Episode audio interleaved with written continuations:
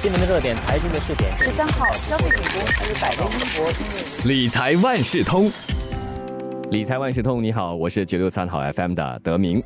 我们在人生的不同阶段会有不一样的需求，但是为自己和家人的健康购买保险是一个不会变的一个重要任务。相信很多人都很担心，担心什么？如果我患上了重病，不能继续工作的话，没有收入就不能应付日常的开销。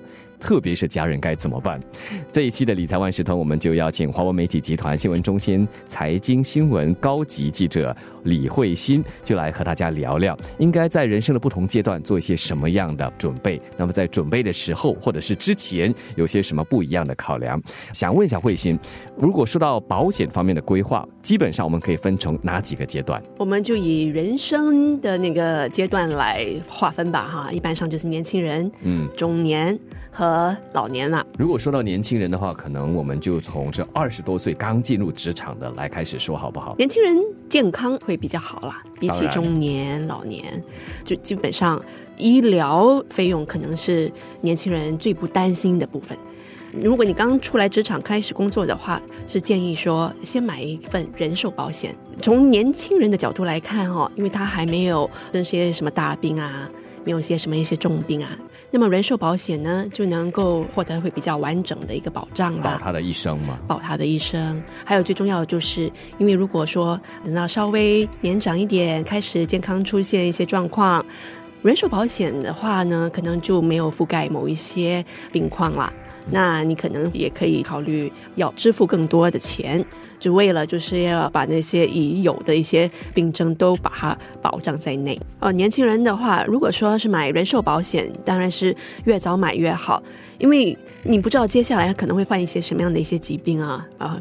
如果说年纪再大一点的话，还可能会出现一些常见的一些病症，比方说高血压、胆固醇。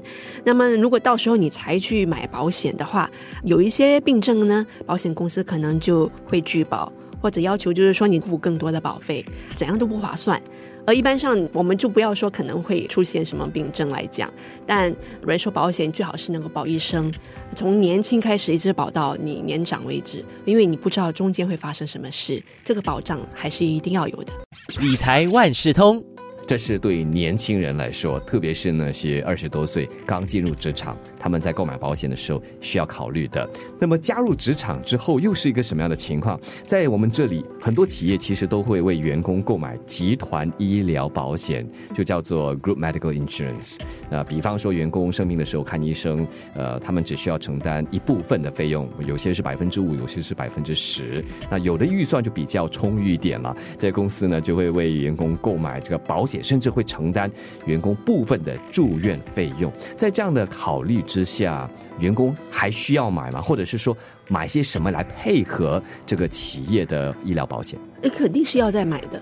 基本上，它只是保员工而已。那万一有一天啊，你高升了，去到另外一家公司，除了就是说，当然你可能去到另外一家公司，它也有它为员工的、呃、提供的一些保障。可是这种东西我们就不一定嘛，对不对？那如果你一离职的话，你可能就会失去这样的一层保障。或者说，在更不幸的一情况底下，如果你是被裁退的话，那你根本就没有任何的一些医疗保护了。那么作为新加坡人或者是永久公民的话，我们基本上还会有终身健保，就是 Medishield Life。但是 Medishield Life 呃，它的覆盖范围哈还是有限的。那如果你要住在 A 级病房或 B 级病房的话，可能这方面就没有办法保到了。那那你还是要自己掏一些医药费。所以我们还是要再去提升一下这一方面的一个保障。就是说去购买私人综合健保计划，就是所谓的 Integrated Shield Plan，也简称我们都叫 IP 呀、啊。它这种呢是说我们可以用我们的保健储蓄来支付啦，那每一年当然是也要几百块钱。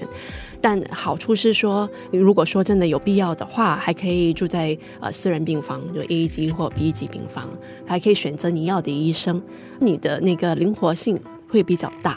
当然也要看你的经济条件，如果真的是不适合的话，终身健保和公司的一些医疗保险还是能够提供一些基本保障。有一些公司实施可转移医药福利计划，这是一个什么样的概念？它基本上就是说，与其我给员工直接买医疗保险啊，我就给他一些津贴啊，你自己去买你的。自己买的话，有一个好处就是说，你离职了也不用担心。但今天你就当然也就没有了。可是那个保障会一直跟着你，但是提供这样的一个津贴的公司基本上很少。理财万事通。过了第一阶段，那二十多岁，接下来进入了就是三四十岁了，就是这个时候有积蓄，也组织了家庭，在这个阶段，保险规划方面又要考虑些什么呢？负担都会比较大。如果你要供房又要供车的话，不要说供车吧，但房贷还有孩子每天的开销，还有教育费啊，对，这个不容易，生活费啊是啊，嗯所以我们主要先来谈一下，我们就分了哈，一些蓝领人士跟白领人士，因为他们的收入。不大一样，所以买保险的重点也不同。如果是蓝领的人士来说，哈，但预算比较少嘛，那就只能够说，哎，重点买。专家会建议说，你购买医疗保险或 IP，主要呢是给全家人都购买这个，因为最基本的保障，虽然说新加坡人他的确是有终身健保，但你还是应该再去提升一下，因为主要是孩子的问题。还有就是自己本身，如果你很少现钱，或者说你收入不高的话，生病的时候，你当然是希望能够说获得更好的医疗照顾。而如果说你就是缺那一笔钱，无法负担更高的医疗费的时候，其实对全家人来说是一种心理压力。那白领呢？白领呢，可能在经济能力方面就强一点。嗯，又有些什么不一样的考虑？一般上，他们可能会有一些公司的福利。同样的，你还是应该自己提升一下 IP 哈。可是呢，IP 的方法可能就是说，可以考虑说，再买一些就是说保费比较高的 IP，同时也可以考虑再买就是重病保险。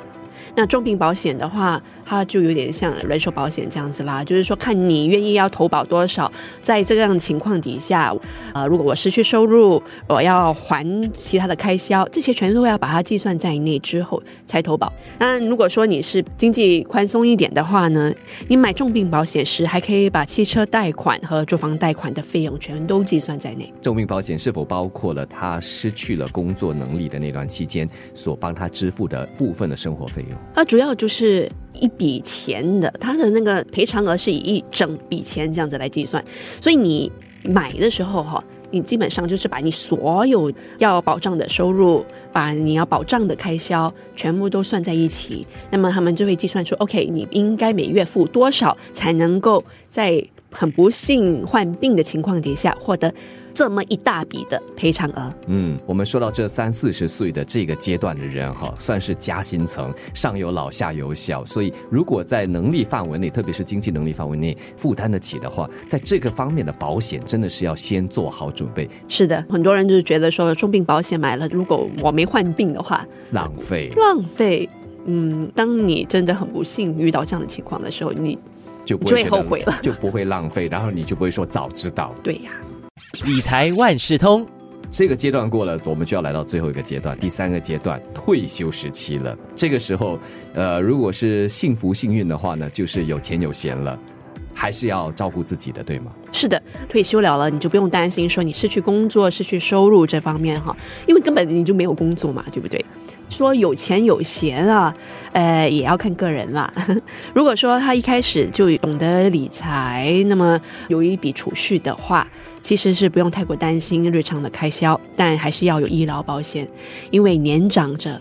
呃，健康出状况的几率比较高一点。如果你已经有了医疗保险或 IP，请继续的公保啊，不要说哦，反正年纪大了，我身体还 OK。呃，这个东西还是不要冒险的比较好。还有就是医疗保险呢，你会随着你的年龄增长，它的保费就会一直在加，可能你会觉得说越来越贵，我就不保了。啊！千万不要这样想，最好还是继续吧。最重要的是说，是可以计算得到，在接下来，比方说。呃，六十到七十岁，或者甚至到八十九十岁，你会花多少钱在保险方面？这个都能够算得出来。所以你可以先把你的退休金或者是储蓄先预留一笔，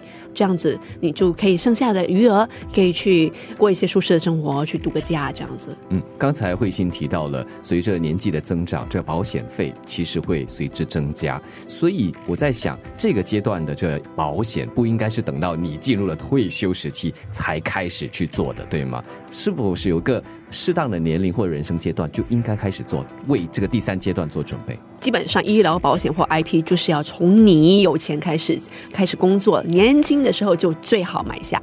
当然，就是说你先买人寿保险，然后接着就是买这个医疗保险，到了后面呢，就要一直继续公保到你年长为止。理财万事通每期提供你最需要知道的理财与财经知识。如果你想了解更多，可以到早报的 SG 搜索联合早报财经专栏理财简囊。我是九六三好 FM 的德明，我们下期再见。